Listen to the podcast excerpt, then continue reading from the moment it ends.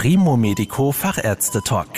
Der Spezialisten-Podcast mit Susanne Amrein. Medizin für die Ohren. Gesichtsschmerzen oder Krämpfe und Zuckungen im Gesicht sind für die betroffenen Menschen sehr belastend. Welche Ursachen sie haben und was man dagegen tun kann, darüber spreche ich mit Professor Henry Schröder. Er ist Direktor der Klinik und Poliklinik für Neurochirurgie der Universitätsmedizin Greifswald. Herr Professor Schröder, wie kommt es zu diesen unglaublich heftigen Gesichtsschmerzen, die bei einer Trigeminusneuralgie auftreten? Die Ursachen sind vielfältig. Die häufigste Ursache ist eine Kompression durch ein arterielles Blutgefäß an der Trigeminuswurzel am Hirnstamm. Es gibt aber natürlich auch Trigeminusneuralgien, die durch andere Ursachen verursacht werden, zum Beispiel durch Tumoren, Entzündungen, kranke Zähne etc. Und wie gut lassen sich diese Schmerzen durch Medikamente behandeln? Initial ist die erste Therapie die medikamentöse Therapie. Am häufigsten verwendet man dabei Carbamazepin. Das ist ein Schmerzmedikament, das bei Trigeminusneuralgie sehr gut wirkt. Es gibt aber auch Patienten, die nicht so gut ansprechen. Insbesondere wenn die Schmerzen länger anhalten, muss die Dosis immer weiter erhöht werden, sodass die Schmerzmedikation dann auch Nebenwirkungen macht. Abgeschlagenheit, Müdigkeit, Schwindel. Und diese Schmerzen lassen sich dann durch Medikamente nicht mehr ausreichend behandeln. Aber initial ist die erste Therapie die medikamentöse Therapie. Welche anderen, vielleicht invasiveren Verfahren gibt es, um die Schmerzen bei einer Trigeminusneuralgie zu bekämpfen? Die nächsten Verfahren, die man durchführen kann, sind sogenannte perkutane Verfahren, wo man sozusagen durch die Haut an den Nervenknoten gelangt. Das ist ein Verfahren, an dem man einen Alkohol einspritzen kann um die Schmerzfasern zu veröden. Das ist eine Glycerolinjektion. Dann kann man eine sogenannte Thermokoagulation machen, bei der eine Elektrode eingeführt wird und durch Hitze die Schmerzfasern verödet werden. Oder man kann auch eine Ballonkompression machen. Da wird ein kleiner Ballon eingeführt in den Nervenbereich von diesem Ganglion und der Ballon wird aufgeblasen und komprimiert dann die Schmerzfasern und soll dann eine Schmerzlinderung herbeiführen. Der Nachteil dieser Verfahren ist, dass die Langzeitergebnisse allesamt nicht so sehr gut sind, so dass wir selber diese Verfahren gar nicht mehr anbieten, sondern immer eine sogenannte mikrovaskuläre Dekompression oder Freilegung der Nervenwurzel am Hirnstamm durchführen. Wie erfolgreich ist die Behandlung? Der Erfolg hängt davon ab, was man findet. Im Idealfall findet man ein arterielles Gefäß, was den Nerven komprimiert.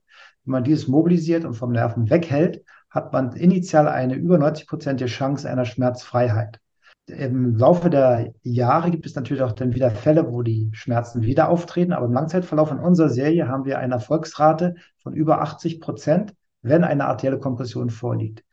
Es gibt Patienten, bei denen gibt es eine venöse Kompression, also eine Vene drückt auf den Nerven. Dann ist die Erfolgsaussicht nicht ganz so gut. Dann ist der initiale Erfolg ca. 70 Prozent.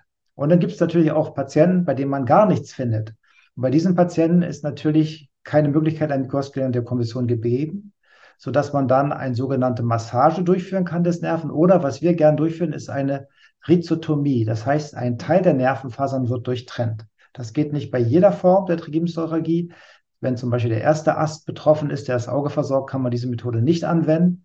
Wenn es aber der zweite oder dritte Ast ist, dann ist das doch auch ein sehr erfolgreiches Verfahren. Bleiben wir nochmal bei der mikrovaskulären Dekompression.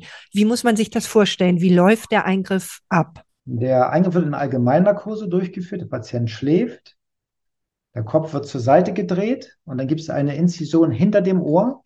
Die ist so ungefähr 4, 5 Zentimeter lang. Man macht dort eine Schädeleröffnung, öffnet die Hirnhaut und rutscht dann sozusagen zwischen der Schädelbasis und dem Kleinhirn zum Hirnstamm, wo der Trigeminusnerv entspringt.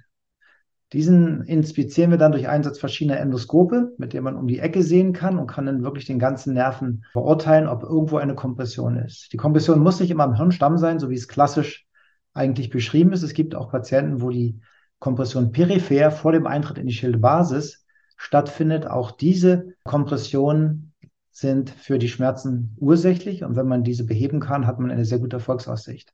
Was wichtig ist, dass man wirklich den Nerven im ganzen Verlauf sich anguckt vom Austritt aus dem Hirnstamm bis zum Eintritt in die Schildbasis. Es gibt ja auch noch ein anderes sehr unangenehmes Leiden und das sind schmerzhafte und verzerrende Zuckungen im Gesicht. Der Fachbegriff dazu lautet Hemispasmus facialis. Wie kommt es, dass diese Krankheit häufig erst nach einem so langen Leidensweg der Betroffenen richtig diagnostiziert und dann ja auch erst behandelt wird? Ja, der Hemispasmus facialis ist nicht ganz so häufig wie die Trigeminusneuralgie. Es gibt halt viele Ärzte, die das sehr selten sehen und dann nicht genau einschätzen können. Er wird häufig missgedeutet als faciales Tick. Das heißt, die Patienten machen das unbewusst, aber können es willkürlich unterdrücken. Bei Hemispasmus kann man das nicht. Es gibt auch andere Erkrankungen, wo man sagt, na ja, das fängt an mit dem Augenzucken, das ist ein nervöses Augenzucken, man ist überarbeitet. Manche sagen, was ist eine Dystonie, das ist eine Bewegungsstörung, die aus den Nervenknoten sozusagen herrührt. Und daher ist es schwierig, wenn man das nicht regelmäßig sieht, es gleich einzuschätzen. Es ist auch so, dass die Patienten selbst nicht sofort kommen. Bei der Trigeminusneuralgie kommen sie natürlich sehr schnell, weil die Schmerzen sehr störend sind. Beim Hemispasmus fängt es in der Regel mit einem leichten Augenzucken an, wo jeder sagt, na du bist übermüdet, mal ein bisschen mehr ausruhen, zu viel Stress. Und deshalb wird es häufig verkannt initial. Und was für Behandlungsmöglichkeiten haben Sie bei dieser Erkrankung, sowohl konservativ als auch operativ? Auch beim Hemispasmus wird häufig versucht, medikamentös zu behandeln. Das sind ähnliche Medikamente, wie man bei der Trigeminus neuralgie gibt. Die Erfolgsaussichten sind jedoch nicht so gut. Man muss es doch dann relativ stark dosieren und das macht dann wieder Nebenwirkungen, sodass ich persönlich keinen Patienten kenne, der auf die Dauer damit glücklich geworden ist. Was viel besser ist, eine sogenannte Botox-Toxininjektion, mit dem man sozusagen den Muskel lähmt. Die Irritation des Nerven am Hirnstamm geht natürlich weiter. Das ist wie bei der Trigeminusneuralgie ein arterielles Gefäß, was den Nerven ärgert. Aber man kann halt diese Kontraktion der Gesichtsmuskulatur mit dem Botox-Toxin verhindern. Und dadurch haben die Patienten natürlich eine deutliche Linderung. Es ist ähnlich wie bei der Trigeminusneuralgie auch. Wenn man das lange nimmt, muss man die Dosis erhöhen. Man gewöhnt sich dran. Man muss dann sehr viel geben initial, dann kann es wieder dazu kommen, dass es Lähmungen gibt, dass man eine richtige Gesichtslähmung hat oder sogar Augenmotilitätsstörungen, so dass es auf lange Sicht bei vielen Patienten auch nicht erfolgreich ist. Welche Nebenwirkungen gibt es bei diesen Behandlungen, auch wenn wir nochmal zurückkommen auf die mikrovaskuläre Dekompression? Das Risiko ist natürlich eine Beschädigung der Nerven. Wenn man dort präpariert, gibt es viele Nerven. Das ist einmal der sensible Gesichtsnerv, der bei der Trigeminusneuralgie irritiert wird. Darüber läuft ein Nerv, der einen Augenmuskel innerviert. Darunter ist der Hörnerv, der Gleichgewichtsnerv, der motorische Gesichtsnerv. Und darunter sind wir die Nerven für die untere Hirnnervengruppe, die verantwortlich sind für die Stimme. Man kann also heiser werden oder Schluckstörungen bekommen. Das sind natürlich alle Strukturen, die potenziell einem Risiko ausgesetzt sind.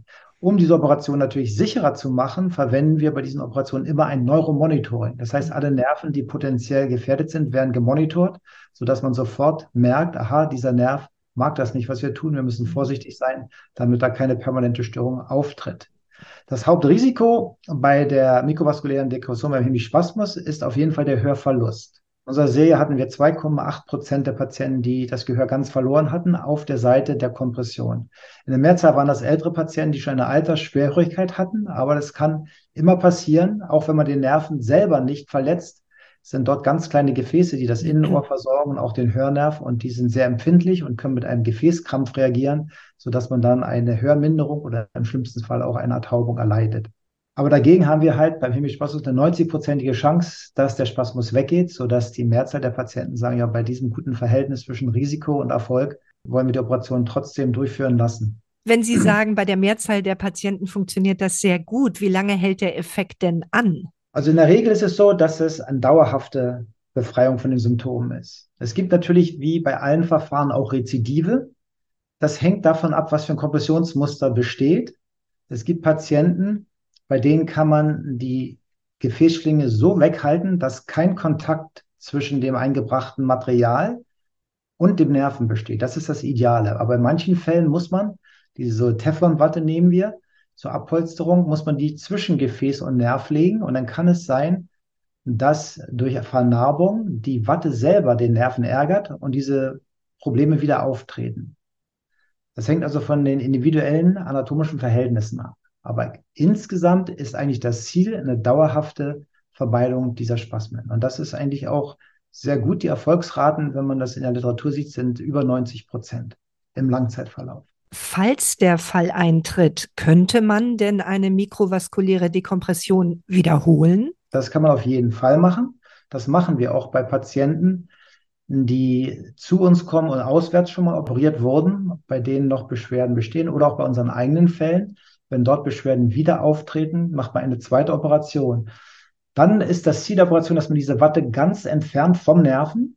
In der Zwischenzeit ist das Gefäß festgewachsen an der Schilbase und fällt dann nicht wieder zurück. Ne? Bei der initialen OP, wenn man das wieder alles rausnehmen würde, fällt die Schlinge natürlich wieder zurück. Aber jetzt, nach dieser Zeit, die ja meist mehrere Monate beträgt, ist das Gefäß an der Schilbase festgewachsen, so dass man die Watte komplett entfernen kann. Und dann hatten wir wirklich auch sehr gute Ergebnisse hinsichtlich der Rückbildung der Beschwerden. Und man kann auf jeden Fall einen zweiten Eingriff machen. Wir hatten sogar Patienten, wo wir schon dreimal operiert hatten. Was raten Sie denn Patientinnen und Patienten mit solchen Beschwerden? Sollten die zunächst zum Hausarzt gehen oder sicherheitshalber gleich zum Neurologen? Ja, in der Regel gehen die Patienten natürlich zu ihrem Hausarzt. Und der sieht dann natürlich, das ist eine neurologische Erkrankung und schickt die Patienten in der Regel zum Neurologen.